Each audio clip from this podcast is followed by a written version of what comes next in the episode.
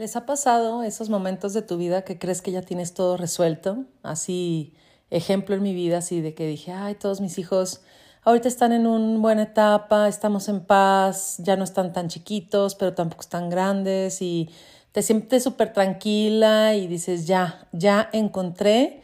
cómo está este rollo, ya veo que puedo estar equilibrada, que todo está bien. Y de repente pasan esos sucesos en la vida en los que tienes cero control un problema fuerte o la muerte, por ejemplo, que ese es todo un tema para mí, en el que quiero trabajar diario para aceptar, aceptar desde toda mi persona y mi corazón, porque en mi cabeza te puedo decir que lo acepto, que sé que es algo que todos tenemos, em, lo único que todos tenemos seguro que va a pasar, pero cuando me toca cerca,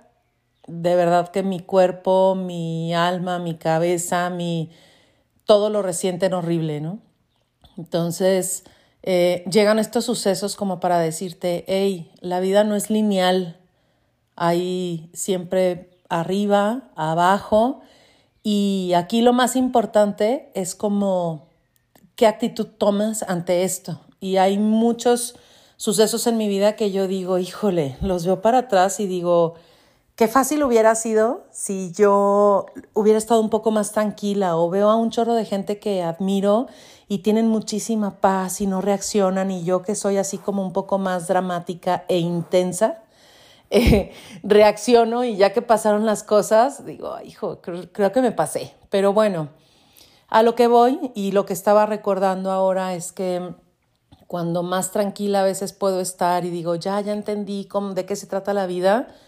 vienen estas cosas que pasan en la vida que te mueven un poco el piso como para darnos cuenta que siempre hay algo más por aprender, que siempre hay más escalones por subir y por evolucionar, pero desde una paz y una tranquilidad, que esa es la que yo quiero estar practicando constantemente para lograrlo algún día de mi corazón. Y pensando en esto recordé que algo que sí me gusta muchísimo de mí y me lo tengo que reconocer definitivamente es que he dicho que sí a muchísimas cosas sin saber cuál iba a ser el resultado. Por ejemplo, han llegado personas en mi vida, terapias súper extrañas y, que me he atrevido a decir que sí. Recuerdo cuando estaba eh, Regina, mi hija, como tipo de siete años más o menos, empezó a tener ya unos cambios de como queriendo entrar a la pubertad y empecé a batallar muchísimo y encontré eh, unos cursos que se llaman Mami SOS, una coach fabulosa, Aline Ibarra y Margarita. Y pues para mí eran súper caros en ese entonces, pero dije que sí y, y, pensé, dije, pues ni modo, solo voy a tener que trabajar más, organizarme en mi economía, pero este, este cursos, estos cursos los necesito.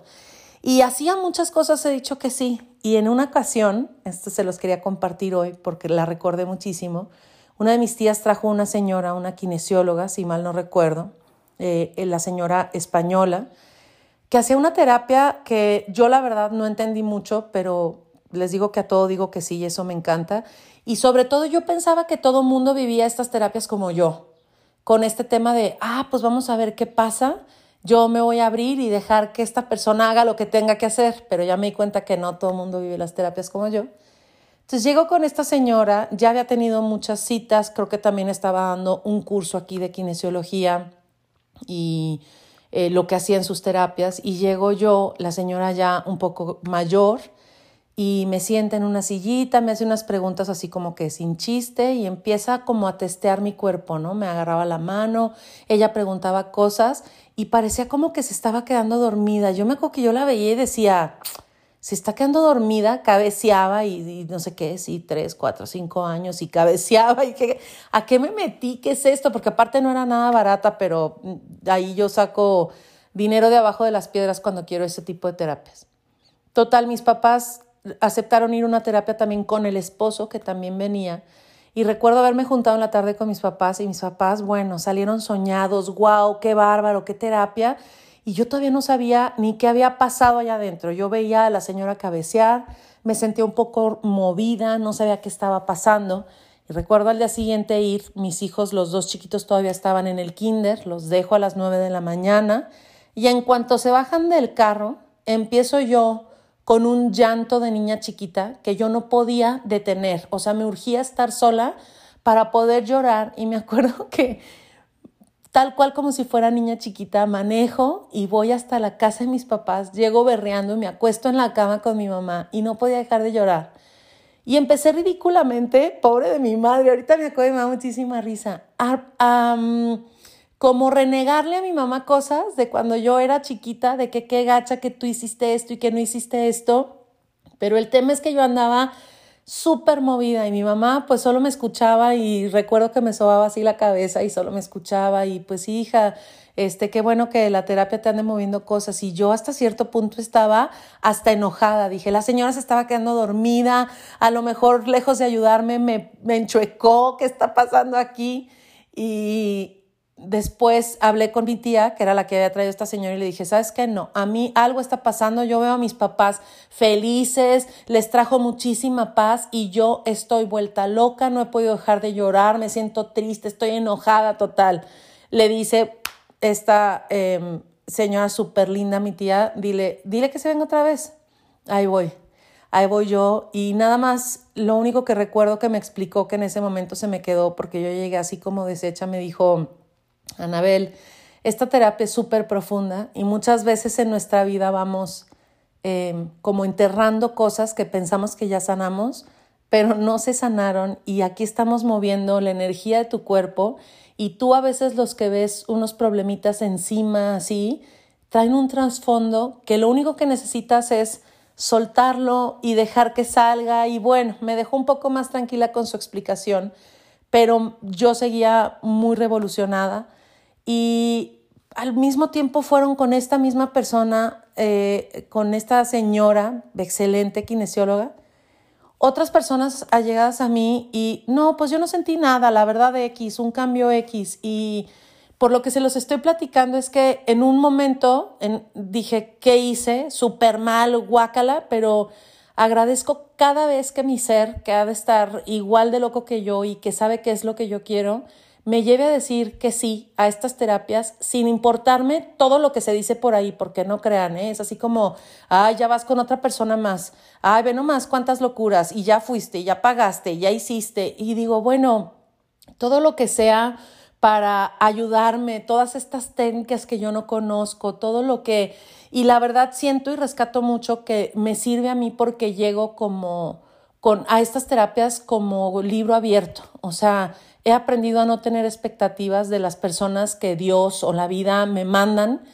y en cada una he encontrado esto fabuloso que sabe hacer la gente, que sabe cambiar vidas, que sabe mover tu energía, que sabe ayudarte a ver cosas que a lo mejor sin esa ayuda tú no las pudieras haber visto.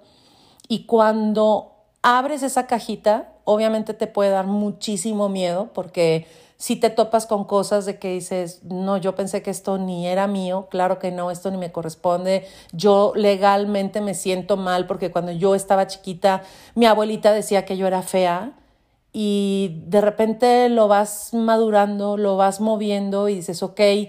¿cuántos años quiero seguirme escondiendo atrás de mi cabeza que me explica, sí, está bien que seas insegura porque tu abuelita te hacía menos cuando era chiquita, pero está bien que seas insegura hasta cuándo. O sea, ya tengo 41 años, ¿a qué le quiero seguir echando la culpa? O mejor, ¿qué quiero aceptar? ¿Y a qué, de qué me quiero responsabilizar para decir, ya pasó, ya pasó, y esto también me tocaba vivirlo para evolucionarlo, para ir sanando y simplemente para ir quitando todas estas cortinas en el momento que llegan. Entonces, eh, yo como que de verdad, eh, el viernes pasado tuvimos también otra terapia con una persona que ya les platicaré más adelante. Y yo entro y soy yo, le digo sinceramente qué siento, qué no, cuando me siento molesta por algo. Y creo que eso es lo que yo quiero rescatar hoy, el compartirte a ti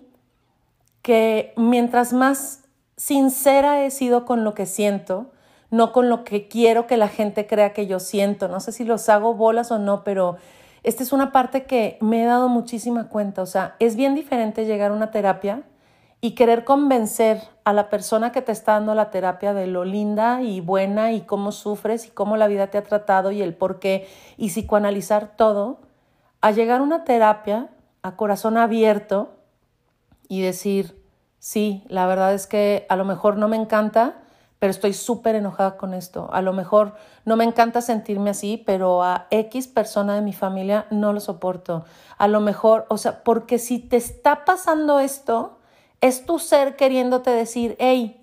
ahí hay algo que necesitas sanar, que necesitas sacar, que quieres evolucionar y no lo estás viendo. Entonces mi forma más fácil de que lo veas es ponértelo enfrente, pero nos cuesta a mí me costaba muchísimo trabajo entender esta parte. Y agradezco todas las personas que han llegado a mi vida a ayudarme y sobre todo agradezco y me lo súper reconozco el decir que sí y decir, ¿sabes qué? Sí, sí lo quiero y no ponerle pretextos de, ay, no, no puedo, ay, no, es que está muy caro, ay, no, es que ese horario definitivamente no se me acomoda, ay, no, es que, ¿sabes qué? O sea,